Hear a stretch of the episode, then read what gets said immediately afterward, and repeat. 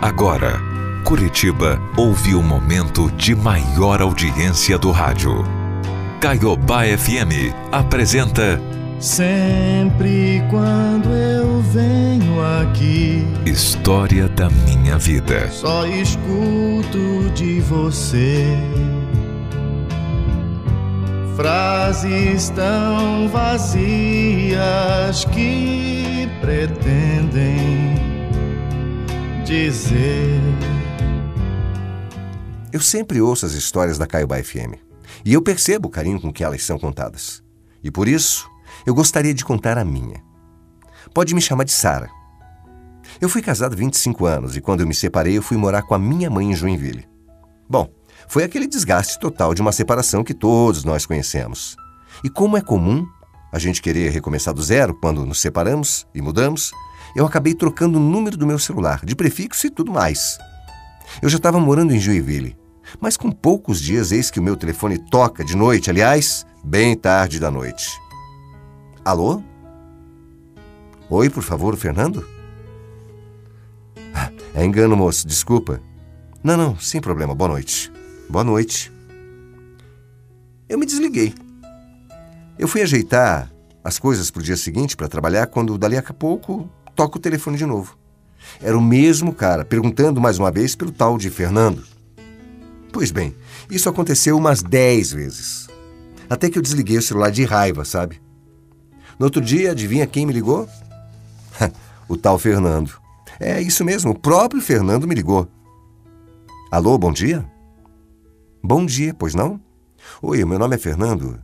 E eu te liguei para pedir desculpa por terem ligado para você no teu número ontem tantas vezes, sabe?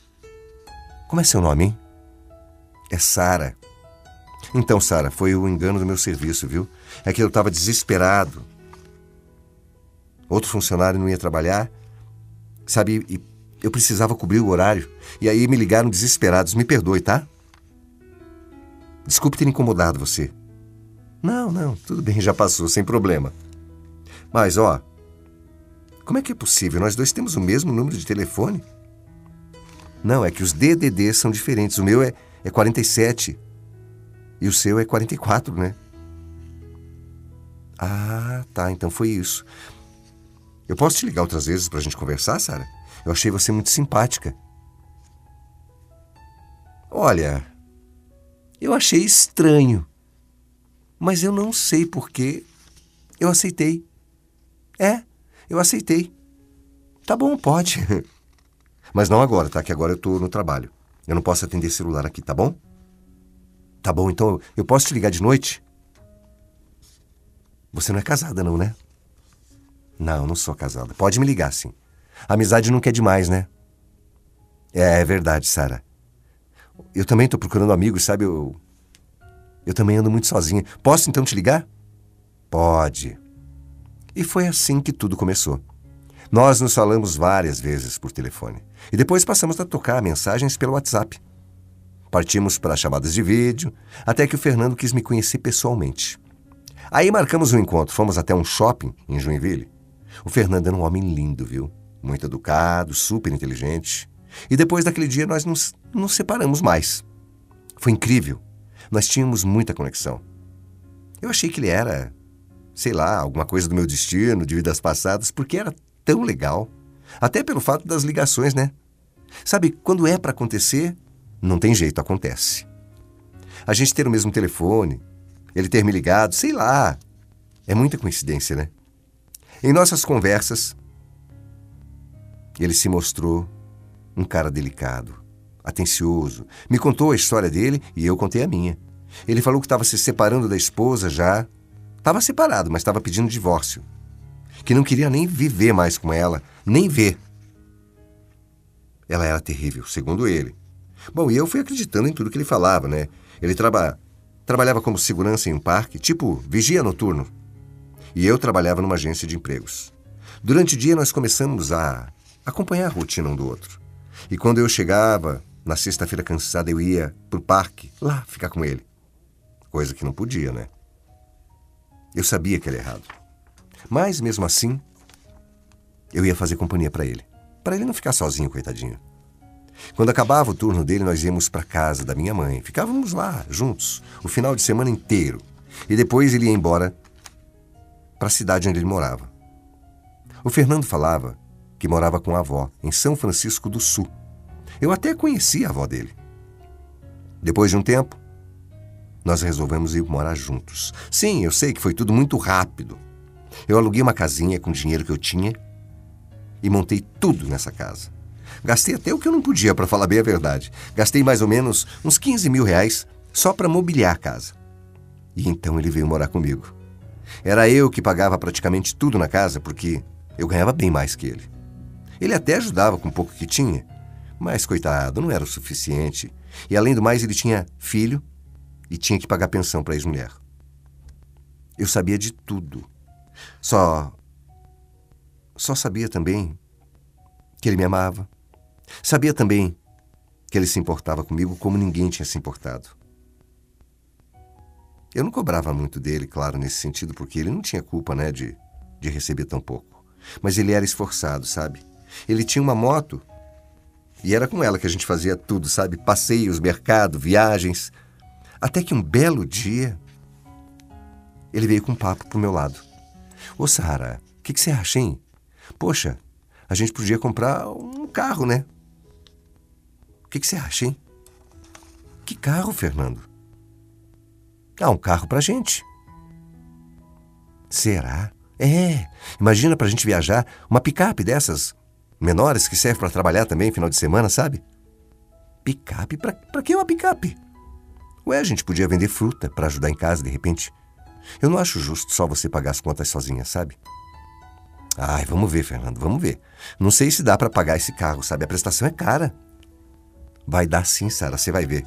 Vender fruta dá uma boa grana, viu? Você vai ver. E ó, eu prometo, eu vou me esforçar. Eu vou ser um bom vendedor. E nós acabamos indo na concessionária e cinco dias depois o carro estava nas nossas mãos. O carro era. Sabe, daquele jeito, né? Sabe aquele carnê que não acaba mais? Daquele tamanho. Pior ainda, com uma prestação de quase R$ 1.500. Olha, Dá vergonha de falar isso. Mas o Fernando tinha o um nome sujo, assim como tantos brasileiros, né? E não podia tirar o carro no nome dele. Não tinha renda suficiente para isso e nem o tal do score. Então, era eu que tinha que colocar o meu nome em tudo. Detalhe: no dia da compra, o vendedor ofereceu um seguro, que é normal. E o Fernando sugeriu que fizéssemos o seguro em São Francisco, que é mais barato. Para isso, eu tinha que colocar o carro no nome dele por causa do endereço dele, né? E lá fui eu, colocar o carro no nome dele. Como garantia no banco, eu coloquei o apartamento pequenininho que eu tinha aqui em Curitiba. Bom, vivemos assim felizes por um ano e meio. Mas depois, tudo mudou. Tivemos uma briga feia por causa do meu emprego. E aí aconteceu algo que me assustou. Começou a discussão por causa do meu emprego. Olha, eu estava tendo dificuldades e ele me cobrando, dizendo que eu não podia ser demitida, que era para eu ficar quieta para eu não brigar no serviço. Aquilo me assustou, gente. Sabe? E depois da discussão, ele acabou me agredindo. É, me agrediu. E eu passei a noite em claro. Eu não conseguia nem dormir. Eu não, sabe, não acreditava no que estava acontecendo.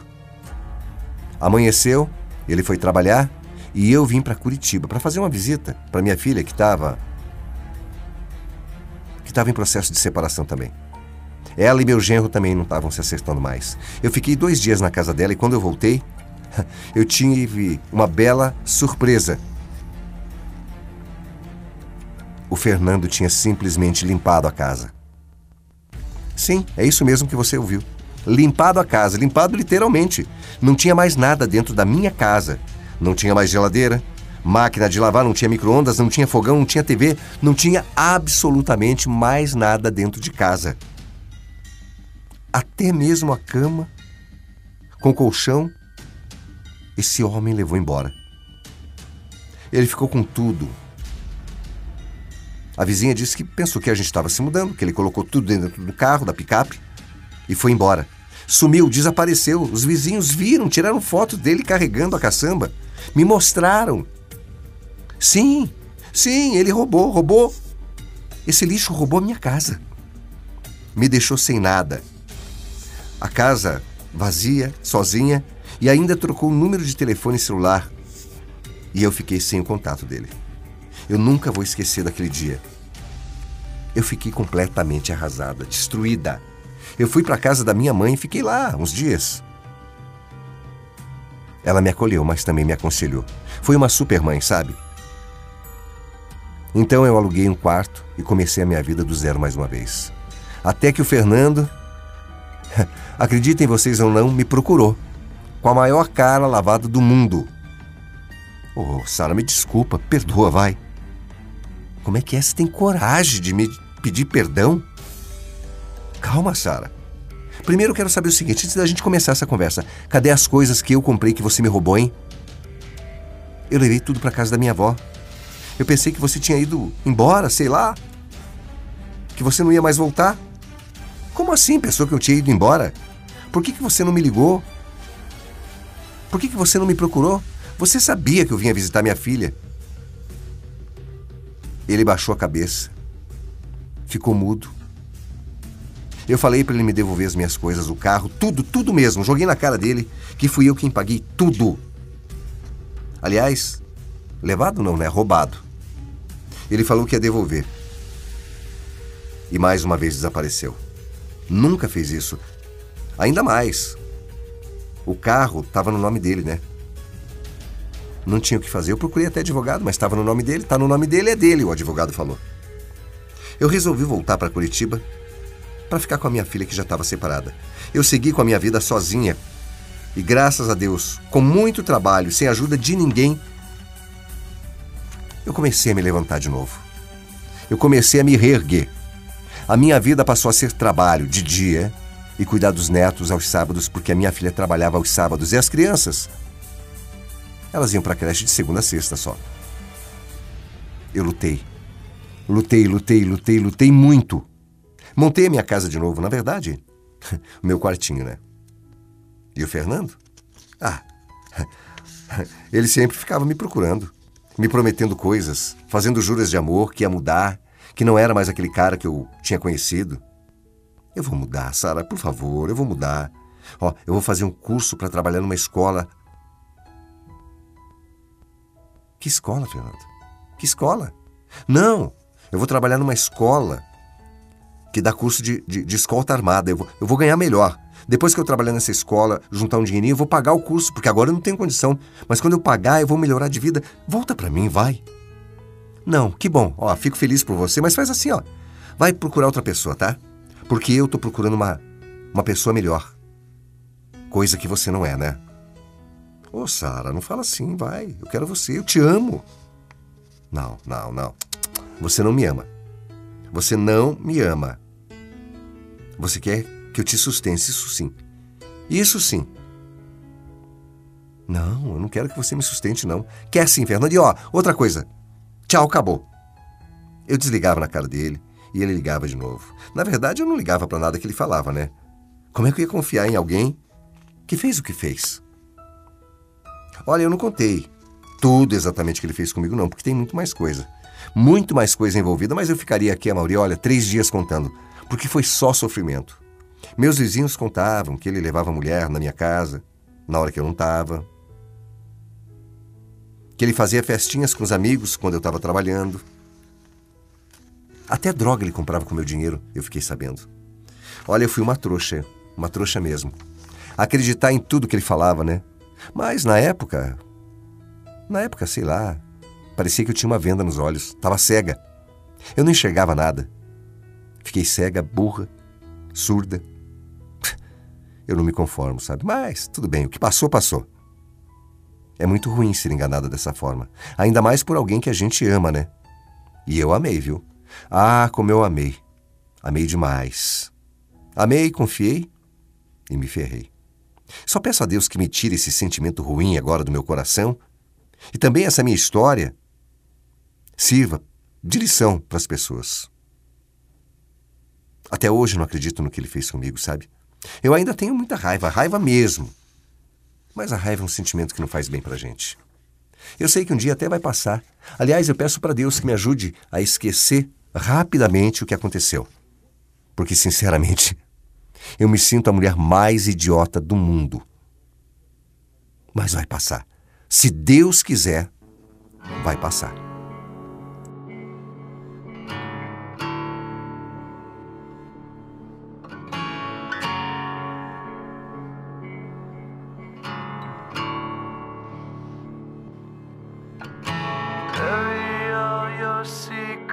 In my skin.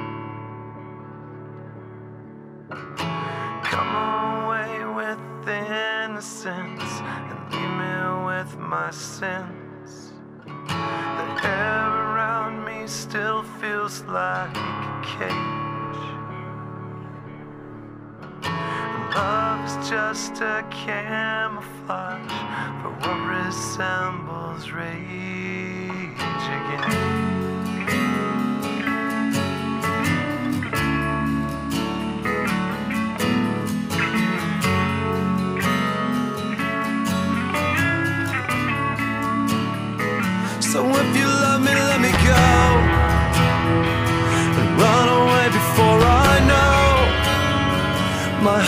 Just too dark to care.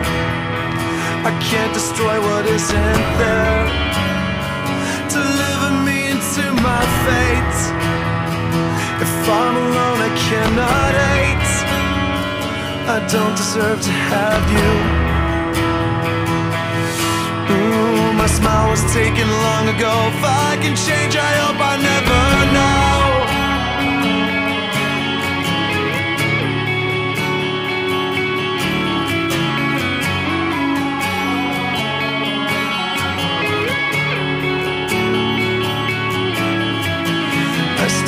Press your letters to my lips and cherish them in parts of me that savor every kiss. I couldn't face a life without your light. But all of that was ripped apart when you refuse to fight. So save your breath, I will not hear. I think I made it very clear. You couldn't hate enough to love. Is that supposed to be enough?